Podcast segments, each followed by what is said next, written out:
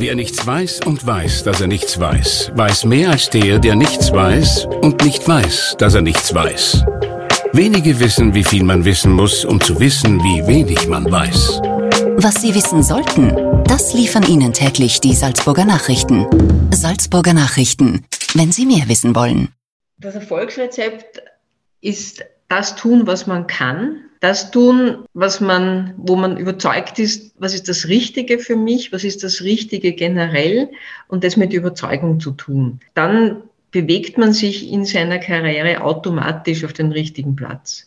Gerade als Frau kommt das immer noch, ist es immer noch wichtig, ähm, selbst seine Frau stehen ja, und selbst auch Dinge über Dinge Bescheid wissen, äh, um sich dann äh, das Standing tatsächlich äh, zu erarbeiten. Ja.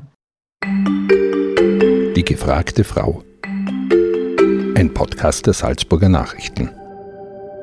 Herzlich willkommen zu einer neuen Podcast-Folge, in der wir heute eine der gefragtesten Frauen der österreichischen Energiebranche zu Gast haben, und zwar die Vorständin der Salzburger AG, Brigitte Bach. Herzlich willkommen, Frau Bach. Vielen herzlichen Dank für die Einladung zum Gespräch.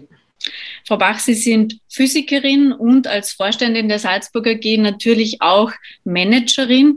Wofür schlägt denn Ihr Herz eigentlich mehr? Für die Physik eher oder fürs Management? Spannende Frage. Ich glaube, ähm, ich kann das oder man kann das oder ich kann es gar nicht so trennen nach langen, langen Jahren, wo beide Themen relevant sind und auch ineinander gehen. Sie wissen, ich war sehr lange äh, im Forschungsmanagement vom Austrian Institute of Technology und habe hier Management von Spitzenforschung im österreichischen und im internationalen Bereich äh, betrieben, also diese beiden Themen ursächlich miteinander äh, verbunden waren, war dann in der Wien Energie, wo es darum ging, sozusagen die Seite zu wechseln und die Innovation ähm, in, in die Wirtschaft zu bringen, also neue Geschäftsthemen zu entwickeln, wo es wieder um Technik, Innovation, Forschung auf der einen und Management auf der anderen Seite ging. Und jetzt als Vorständin der Salzburger AG denke ich wieder, es geht darum, äh, neue Dinge ins Unternehmen hereinzuholen, technisches Wissen, Technologien, äh, natürlich auch die Forschungskapazitäten unseres Landes, aber auch international zu nutzen, nutzbar zu machen für die großen Herausforderungen und eben durch Managementkompetenz auch wirksam werden zu lassen. Mhm. Äh, kommen wir mal kurz zurück auf die Physik. Ähm, Sie haben 1992 an der Uni Wien Ihr Doktoratstudium abgeschlossen in Physik. Wie kam es denn damals überhaupt zur Entscheidung, dieses Studium zu wählen? Wie, wie haben, warum haben Sie sich für Physik entschieden? Mhm. Naja, ich war in der, ähm, im Gymnasium schon in der Unterstufe immer interessiert, eigentlich an den Themen Astronomie und Elementarteilchenphysik, also was verbindet die äh, ganz große Welt des Universums und der Galaxien mit der ganz kleinen Welt der Materie. Äh, ich hatte das Glück, dass mein Vater selbst Chemiker war, also auch Naturwissenschaftler und das sehr unterstützt hat, hat mir immer wieder Bücher gebracht zu diesen Themen. Habe dann sehr bald begonnen, obwohl es ein neusprachliches Gymnasium war, aber doch eben im Gymnasium da, darüber auch Referate zu halten und so weiter. Und für mich war es dann sehr bald klar, dass ich der, ja, eigentlich dieser Neugierde und der Leidenschaft folgen wollte, zu verstehen, wo kommt alles her und wo geht alles hin. Ähm, ich weiß nicht, ob das heutzutage noch so wäre, aber jedenfalls ganz ohne den Gedanken, was werde ich denn beruflich damit machen, sondern wirklich, das interessiert mich, ich möchte das verstehen und äh, das ist, sind wirklich so die grundlegenden, spannenden Fragen. Mhm. Sie haben gesagt, Ihr Vater hat Sie da unterstützt. Das wäre nämlich gleich meine nächste Frage gewesen. Wie hat denn da so Ihre Familie reagiert? Es war ja, es ist ja heute noch ähm, eher ungewöhnlich, dass junge Frauen sich für ein naturwissenschaftliches Studium entscheiden. Leider. Äh, damals äh, in den 80ern war es wahrscheinlich noch viel unwahrscheinlicher, sage ich mal. Äh, wie hat denn da Ihr mhm. Umfeld reagiert? Naja, das ist auch eine, eine gute äh, oder eine widersprüchliche Geschichte. Wie ich gerade erwähnt habe, mein Vater war selber Techniker an der TU Wien, dann Assistent ursprünglich und später äh, in Linz in der Föst im, im, im technischen Bereich und hat unterstützt und gefördert, dass ich mich mit den Themen beschäftige. Wie es aber zu der Frage gekommen ist, dass ich studieren möchte und dass ich noch dazu ein technisches Studium machen möchte, war gar nicht begeistert und äh, hat mit einem, ja, leider, wie soll ich sagen, sehr gesellschaftlich sehr problematischen Argument begonnen, nämlich, äh, ja, die Frauen, die, die sollen, die heiraten und kriegen Kinder und das macht doch eigentlich keinen Sinn. Also ganz ähm, hat bei mir einiges ausgelöst, nämlich die gegenteilige Reaktion, ich will unbedingt studieren. Und ich hatte da, muss man sagen, auch das Glück, dass meine Mutter mich dabei unterstützt hat. Aber wie Sie aus meiner Erzählung schon entnehmen, war das nicht einfach. Ja, und das äh, Umfeld war unterschiedlich äh, in den Reaktionen von ablehnend bis, bis vorsichtig unterstützend, bis sehr unterstützend. Im Nachhinein muss ich sagen, wenn, wenn das Studium, wie das Studium dann erfolgreich abgeschlossen war, waren dann alle im Wesentlichen sehr zufrieden und stolz. Und ich denke, das wird dann die Reaktion vieler Eltern sein. Und das sollte auch die Motivation für viele junge Frauen sein, dann doch ihren Weg zu gehen, weil im Nachhinein zeigt sich, dass der richtige Weg ist und dass dann auch alle stolz und zufrieden sind. Mhm. Das heißt, Sie haben Ihren Vater dann letztendlich doch noch auch stolz gemacht. Ja. obwohl er am Anfang nicht so begeistert war. Ähm, Sie haben einen sehr beeindruckenden Karriereweg. Also Sie waren vor der Salzburger AG eben bei der Wien Energie und davor viele Jahre beim Austrian Institute for Technology. Und ähm, da haben Sie auch äh, sehr viel Mitarbeiterverantwortung natürlich gehabt. Ähm, jetzt fragt man sich natürlich, was ist Ihr Erfolgsrezept in Sachen Karriere? Wie haben Sie das alles geschafft? Das Erfolgsrezept ist das tun, was man kann, das tun, was man, wo man überzeugt ist, was ist das Richtige für mich, was ist das Richtige generell und das mit Überzeugung zu tun. Ähm, dann bewegt man sich in seiner Karriere automatisch auf den richtigen Platz. Und in zweiter Linie würde ich sagen, ähm, Bildung, Lernen, ähm, über Dinge Bescheid wissen, ähm, sich nichts vormachen lassen, fachlich, sondern mitreden können. Und ähm, gerade als Frau kommt das immer noch, ist es immer noch wichtig, ähm, selbst seine Frau stehen ja, und selbst auch Dinge über Dinge Bescheid wissen, äh, um sich dann äh, das Standing tatsächlich äh, zu erarbeiten. Ja. Mhm. Aber das Wichtigste ist, seinen Weg gehen, sich nicht beirren lassen und ich würde auch sagen, authentisch sein in dem, was man tut. Mhm. Haben Sie das selbst auch ähm, zu spüren bekommen manchmal? Sie haben es jetzt schon angesprochen, gerade als Frau in einer doch sehr männerdominierten Branche hat man es nicht immer leicht, man muss sich mehr durchsetzen. Sind Sie da auch ähm, auf Schwierigkeiten gestoßen oder haben Sie auch mal Erfahrungen mit der gläsernen Decke gemacht zwischendurch? Ja, ich glaube, es ich vermute, jede Frau von ganz kleinen Dingen äh, bis zu sehr großen, unangenehmen Erlebnissen, ganz kleine Dinge wie, ähm, dass, dass einem manche Dinge vielleicht nicht so zugetraut werden oder dass man ganz einfach, was, was man immer wieder erlebt, ähm, in Meetings, äh, wenn man ein bisschen beobachtet, ja, dann, dann wird sozusagen, wer wird zitiert, wessen Wortmeldungen werden aufgegriffen.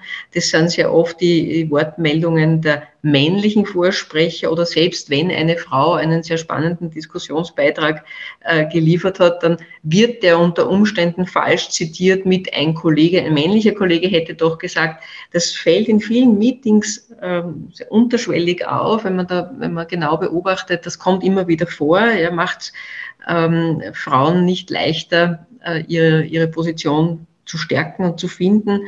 Und natürlich äh, gibt es dann äh, sage ich mal, schwierigere Dinge wie, wie gläserne Decken.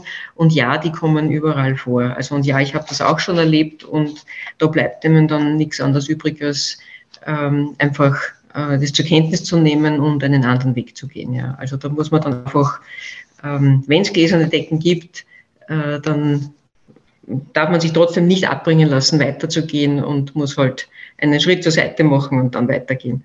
Sie sind ja als erfolgreiche Wissenschaftlerin und Managerin sicher ein Vorbild für viele junge Frauen. Ähm, hatten Sie selbst auch mal weibliche Vorbilder, die Sie auf Ihrem Weg bestärkt oder geleitet haben?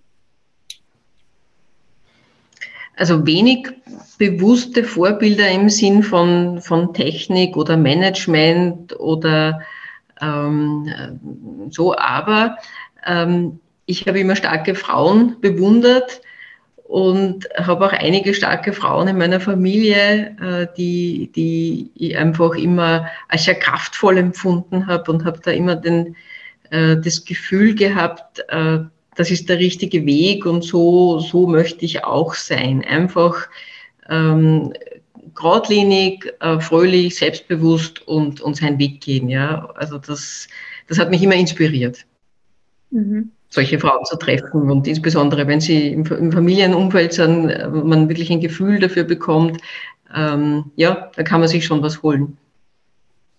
Wenn wir jetzt von äh, Frauen in so männerdominierten Branchen sprechen, dann kommt natürlich auch immer gleich ähm, das Stichwort Frauenquote.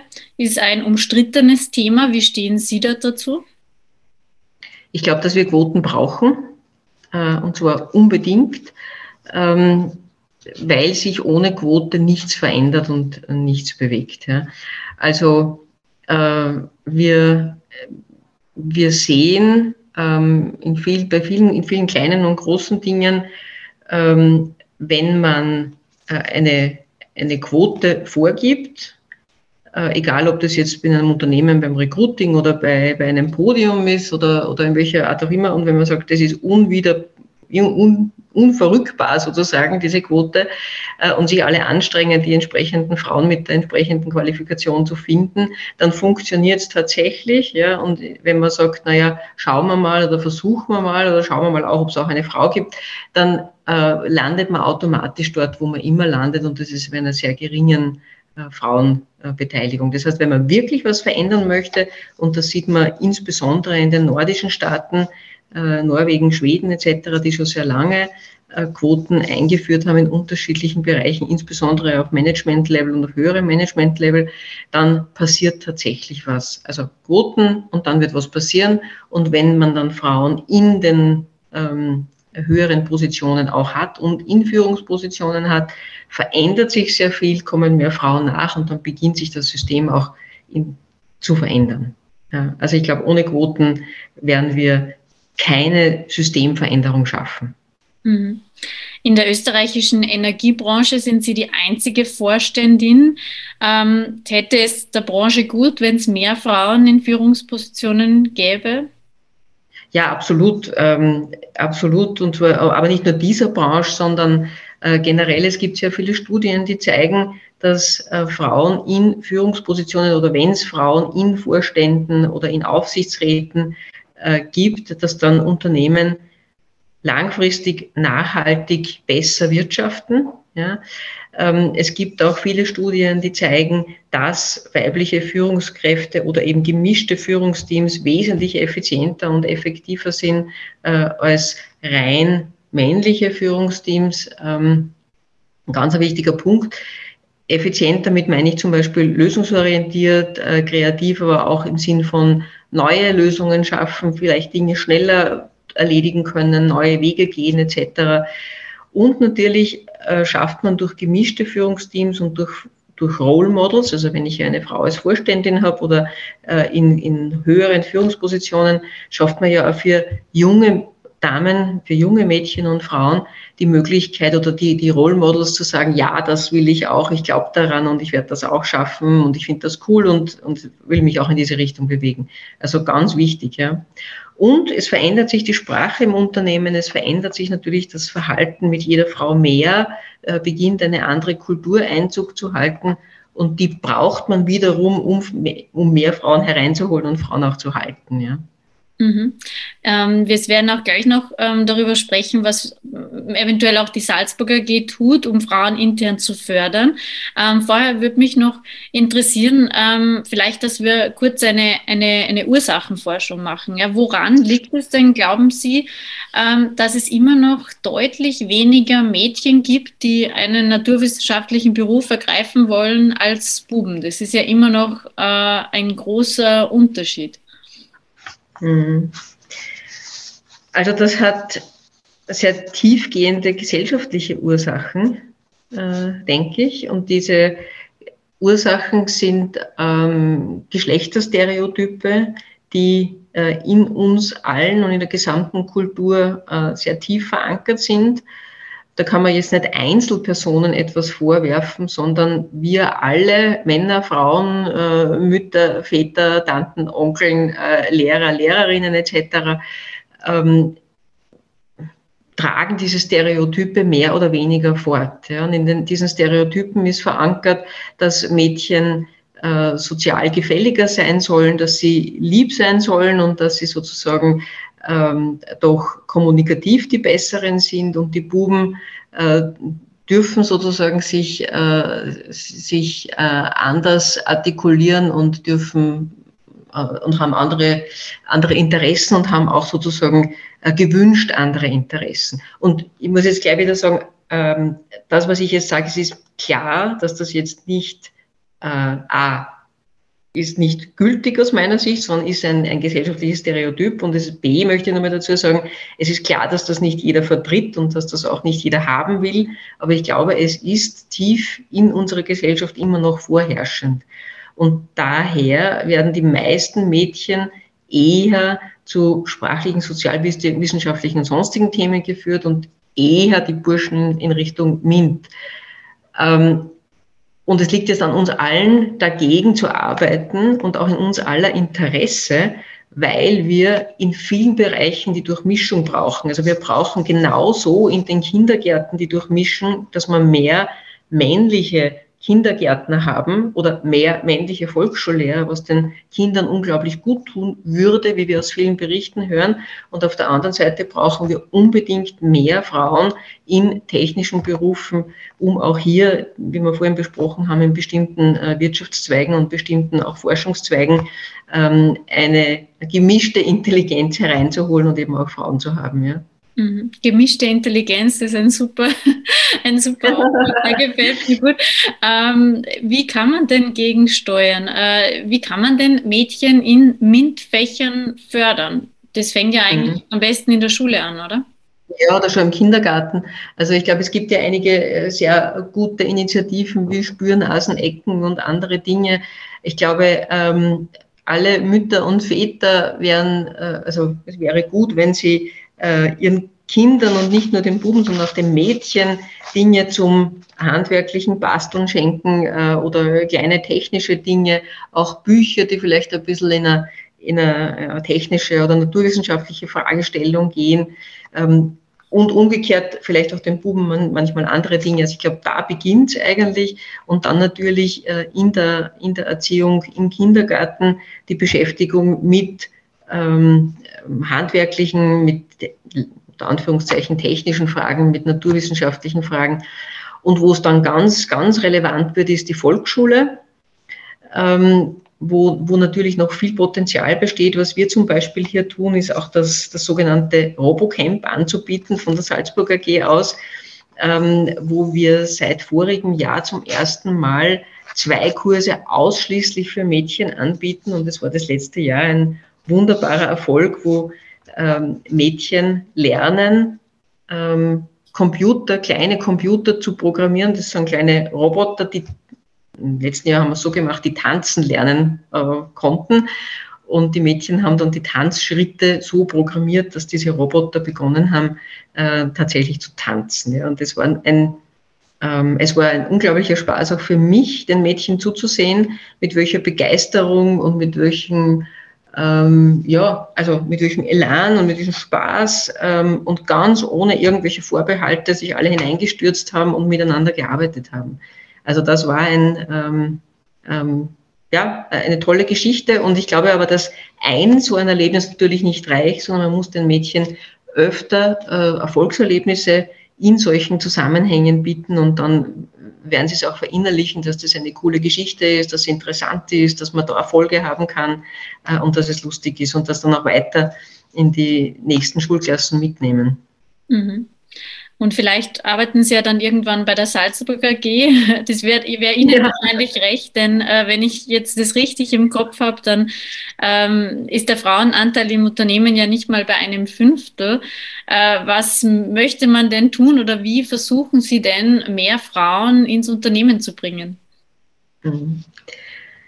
Ja, das ist eine, äh, eine äh, herausfordernde Aufgabe, die man auf mehreren Ebenen angehen muss. Und deswegen haben wir auch ein äh, Programm Hashtag die Zukunft äh, geschaffen, das wir äh, im Jänner letzten Jahres, äh, also wie ich begonnen habe, gleich zu Beginn gestartet haben, ähm, wo es darum geht, ähm, einerseits äh, wie Sie gerade angesprochen haben, mehr junge Frauen hereinzuholen, indem man zum Beispiel beim Recruiting besonders darauf Aufmerksamkeit legt. Also wie kann ich ähm, Inserate schalten, welche Sprache verwendet man, äh, wie macht man auf sich aufmerksam und in welchen Foren macht man auf sich aufmerksam. Also einfach mal die Frage, kann ich junge Frauen ansprechen? Dann äh, natürlich auch die Frage, äh, wie schaut der Recruiting-Prozess aus? Man muss man dann langsam äh, genauer hinschauen, hat man hier einen Bias und aus welchen Gründen hätte man vielleicht einen Bias? Also werden vielleicht doch mehr junge Männer als Frauen genommen? Zweite Frage. Und dann muss man weiter schauen, wenn es gelingt, junge Frauen hereinzuholen, wie können wir sie halten? Was brauchen sie, um äh, sich hier wohlzufühlen, zu bleiben und gut weiterzukommen? Da gehört natürlich die von mir angesprochene Kulturfrage. Wie weit ist die Kultur so, dass, äh, dass Frauen sich wohlfühlen und dass sie auch den Eindruck haben, sie können an dieser Kultur weiter mitgestalten. Ja.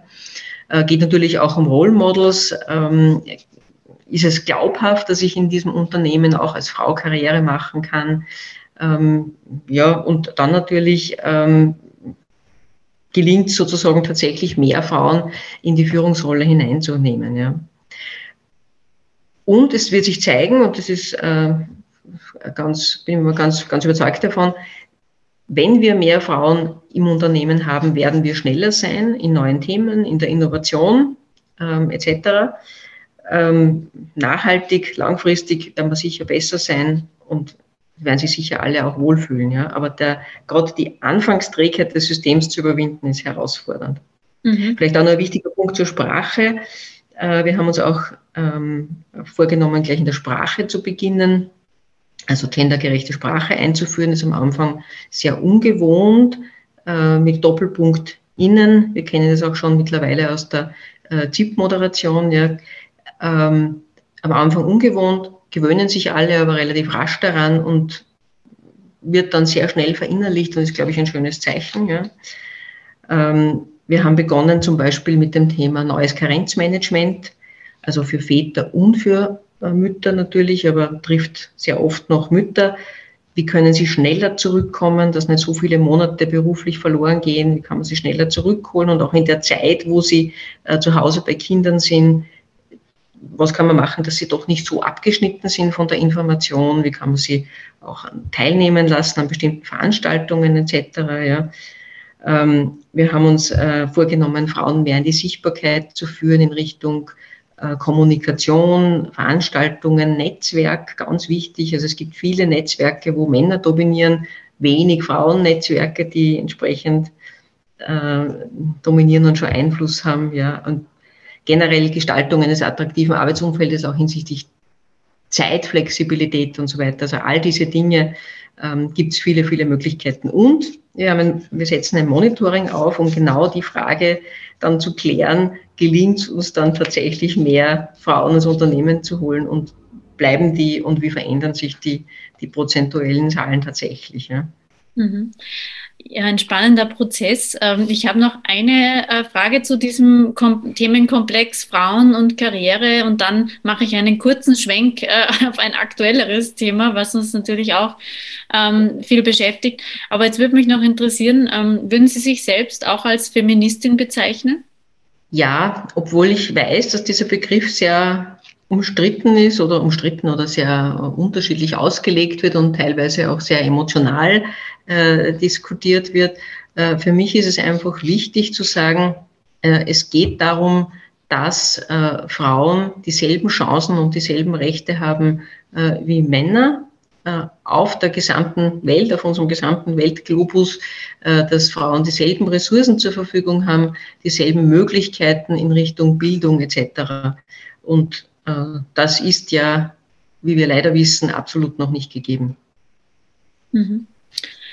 Gut, ähm, dann schauen wir kurz noch, wenn ich Sie schon im Interview habe, jetzt auf ein aktuelles Thema. Ähm, viele Menschen sind verunsichert wegen der Ukraine-Krise, dem Ukraine-Krieg. Ähm, Viele äh, hören dann auch natürlich in den Nachrichten, dass wir in Salzburg, speziell in Salzburg, in der Stadt Salzburg, ähm, haben wir gerade erst den Energiebericht äh, gehabt, ähm, wonach wir sehr stark von russischem Erdgas abhängig sind. Ähm, jetzt fragen sich natürlich viele Menschen, ist die Energieversorgung in Salzburg gesichert? Was können Sie denen sagen? Ja, die Antwort ist ja. Äh, die Energieversorgung ist äh, aktuell gesichert. Die Salzburger G ist hier äh, sehr gut aufgestellt. Ähm, man muss sagen, wir, wir beobachten selbstverständlich die Situation äh, gemeinsam mit den Unternehmen der Branche, stündlich, täglich, aktuell, auch mit dem verantwortlichen Ministerien und der E-Control. Also ähm, wir wissen alle nicht, was kommt und wie lange dieser Krieg dauert und was passiert.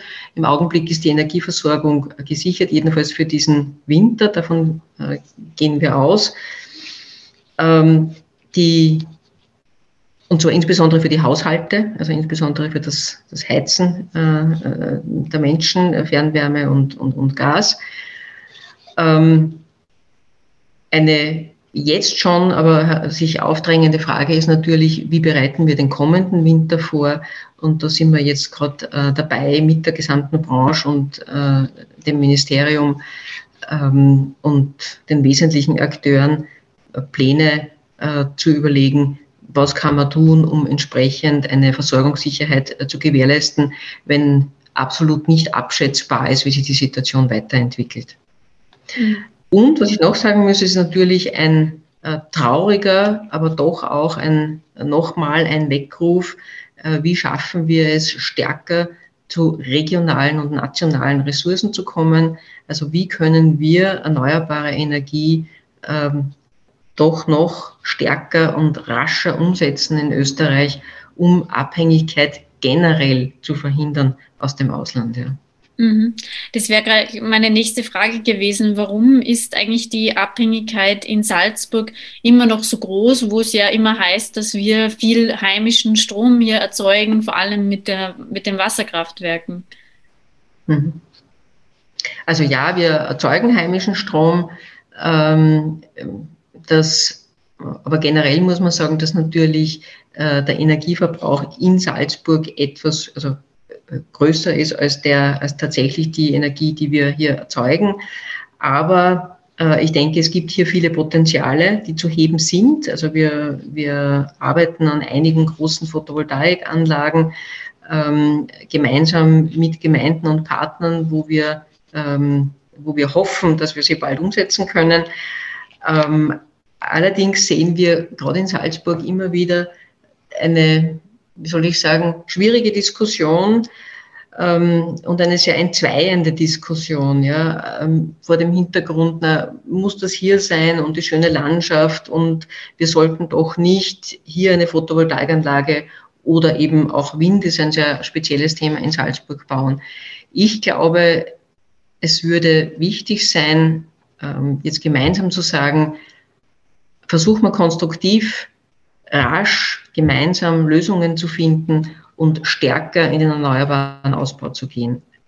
In allen Technologien äh, offen herangehen und schauen, was kann man machen. Ich glaube, das wäre wichtig in Salzburg, aber genauso wie in allen anderen Bundesländern. Ja. Mhm.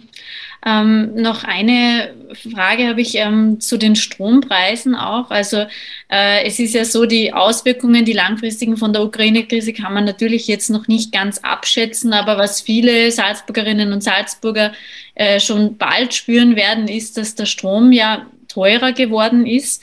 Ähm, zum Teil äh, zahlen neue Kunden um ein Vielfaches mehr als bisher. Können Sie da ähm, irgendwie eine Aussicht geben? Könnte sich das wieder beruhigen? Kann es sein, dass die Preise wieder fallen oder dass es eher noch in die ganz andere Richtung, nämlich nach oben geht? Äh, vielleicht ist wichtig zu sagen, die Energieversorger geben ähm, Preisschwankungen weiter, die von den Weltmärkten herkommen. Äh, das heißt, nach oben, aber auch nach unten. Das ist einmal ganz wichtig zu sagen. Äh, eine ähm, Energiepreiserhöhung ähm, Strom und Gas ähm, haben wir mit 1. April angekündigt. Das ist aber auch die äh, einzige für heuer.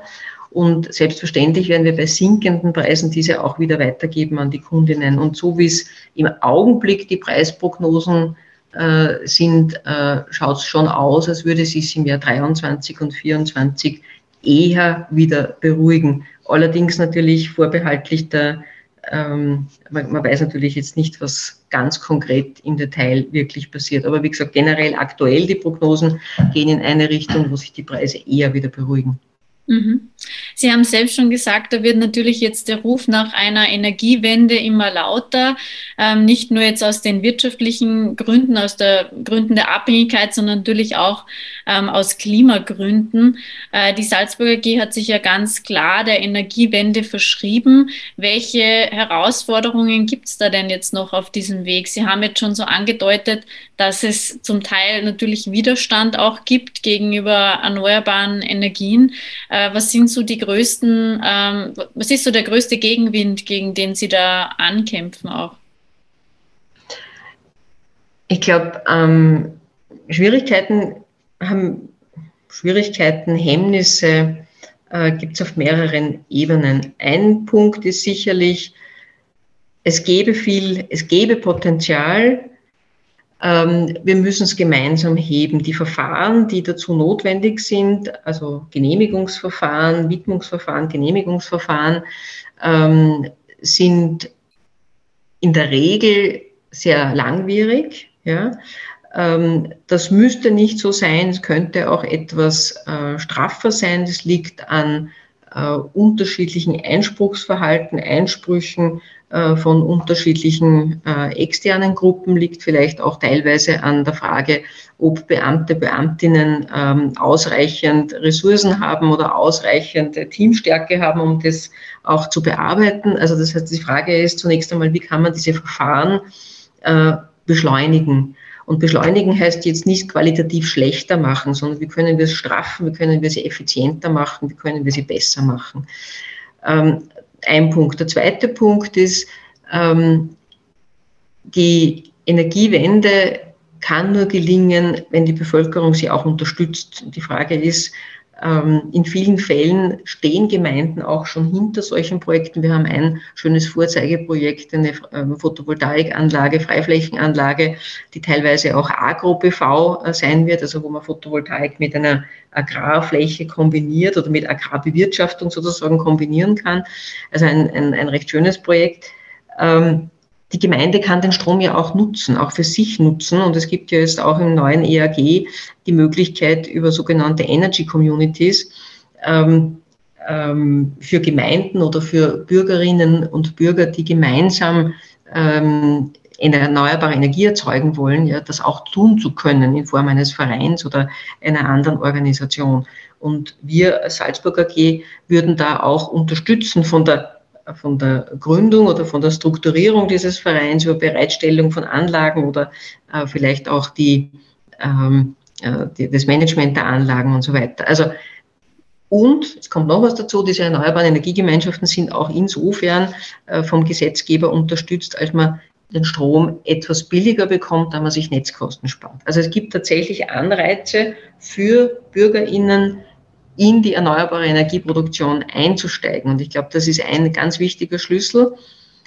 Das sehen wir jetzt vereinzelt, noch zu wenig. Und meine Hoffnung wäre, dass wir viel, viel stärker ähm, ähm, eine proaktive Beteiligung erleben. Ja? Dass wir wirklich von, von der Basis, von der Bevölkerung stärker erleben, wir wollen erneuerbare Energie, wir wollen ein nachhaltiges, eine nachhaltige Zukunft in Salzburg. Und wir hören ja oft das Wort Zeitenwende im Augenblick ja, in den Medien aufgrund des Ukraine-Krieges. Ich glaube, wir haben jetzt die Zeitenwende aufgrund der Klimakrise. Es wurde, es geht ein bisschen gerade unter in den Medien, aber wir haben auch gerade den äh, neuen Sachstandsbericht des IPCC, äh, der sagt, ähm, dass das Fenster, den Klimawandel einzudämmen, sich langsam schließt. Also wir haben nicht mehr viel Zeit.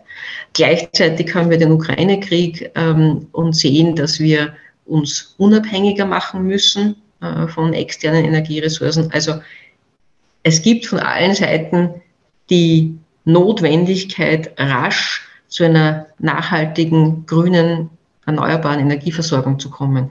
Und es liegt in unserer aller Hand, wir sollten es anpacken und zwar gemeinsam und nicht gegeneinander.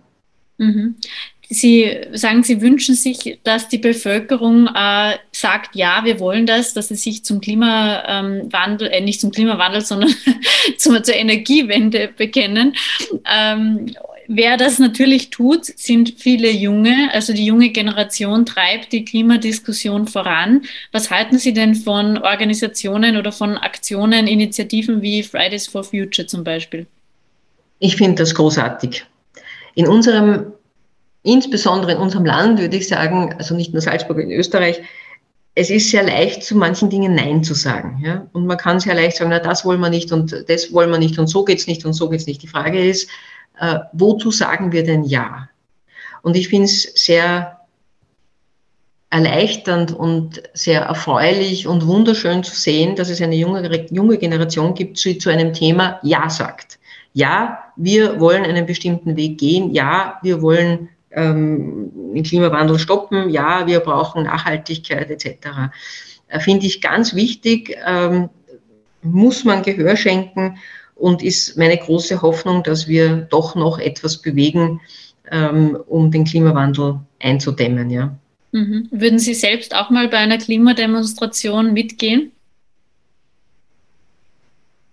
Ähm, ja, warum, ja, warum nicht? Ähm, ich denke, ähm, Meinungsäußerung, wie ich gerade gesagt habe, im positiven Sinn, nämlich auch mal zu Dingen Ja zu sagen, ist hoch, ähm, hoch an der Zeit und sehr wichtig. Mhm. Wir sind jetzt schon fast am Ende vom Podcast angelangt. Äh, eine Frage habe ich noch, weil Sie sich natürlich auch viel mit ähm, Smart Cities und mit der Zukunft auch von, von, von Städten beschäftigen. Welche Visionen haben Sie denn da zum Beispiel für Salzburg? Wie könnte ein Salzburg der Zukunft äh, aussehen, energietechnisch oder, oder, oder überhaupt technisch? Ich glaube, eine Smart City oder eine Smart City in meinem Sinn wäre eine Stadt, die nachhaltig äh, gestaltet ist. Das heißt, nachhaltig im besten Sinn ähm, langfristig Ökonomie, Ökologie und soziale Verträglichkeit verbindet in der originären Form äh, der Bedeutung. Ähm, das bedeutet, dass äh, zunächst zum Beispiel Energieeffizienz wichtig ist. Das heißt, die Gebäude wären alle gut wärmegedämmt. Äh, die Gebäude hätten alle zum Beispiel Photovoltaik oder Solarthermie auf den Dächern. Sie wären entweder mit Fernwärme beheizt oder dort, wo das nicht möglich ist, äh, mit einer Wärmepumpe oder stellenweise auch mit Pellets oder Biomasse, ja, jedenfalls in, in, in Bereichen, wo man ein bisschen weiter weg von zentralen ähm, leitungsgebundenen Systemen ist. Ähm, das heißt, in den Gebäuden ist es auch sehr angenehm, weil ein gut wärmegedämmtes Gebäude hat ja ein ausgezeichnetes Raumklima. Das ist ja wichtig. Das heißt, ich habe ja warme Wände dann sozusagen. Ähm, dazu kommt, die Stadt ist leise, denn ähm, wir haben öffentlichen Verkehr, wir haben wesentlich stärker öffentlichen Verkehr als bisher. Und die paar Autos, die fahren, sind Elektrofahrzeuge, die natürlich wesentlich leiser sind. Man hat auch keine NOx-Emissionen keine, keine unangenehmen Gerüche, man hat äh, keine Ozonproblematik ähm, in der Stadt im, im Sommer, wie wir es auch teilweise schon kennen, ja. äh, keine Feinstaubbelastung oder jedenfalls nicht in dem, in dem Ausmaß, weil ich keine Diesel mehr in der Stadt habe. Ähm, ich glaube auch, dass eine, eine Smart City äh, öffentlichen Raum, mehr öffentlichen Raum bietet für äh, zum Spazierengehen, zum Flanieren, auch für Kinder etc. Und last but not least hat Smart City schon auch etwas mit der modernen Digitalisierung zu tun, dass man äh, digitale Medien ganz gut oder wesentlich besser verwenden kann, noch äh, um äh, in Kontakt zu treten, auch mit der Stadt zum Beispiel, mit dem Land, Verbesserungsvorschläge einbringen, äh, sich an Planungsprozessen zu beteiligen, äh, Ideen einzubringen, wie eine Stadt noch nachhaltiger sein kann und so weiter. Ja. Und last but not least, die Salzburger AG als Green Tech Company sieht sich als Enabler für diesen Weg. Ja. Wir, wir wollen diesen Weg begleiten und wollen, dass man äh, Salzburg als Smart City beziehungsweise auch das ganze Bundesland in diese Richtung unterstützen, dass es eine, ein, auf einem Weg zu einer nachhaltigen Zukunft ist. Mhm. Ja, ich bin sehr gespannt, wie smart Salzburg wird in der Zukunft. Vielen Dank schon mal für diesen Vorausblick und vielen Dank, äh, Frau Bach, für das Gespräch und für den Besuch bei uns im Podcast. Das war ein Podcast der Salzburger Nachrichten. Redaktion Katharina Mayer und Stefanie Rausch. Wenn Sie mehr wissen wollen, besuchen Sie uns im Internet auf www.sn.at.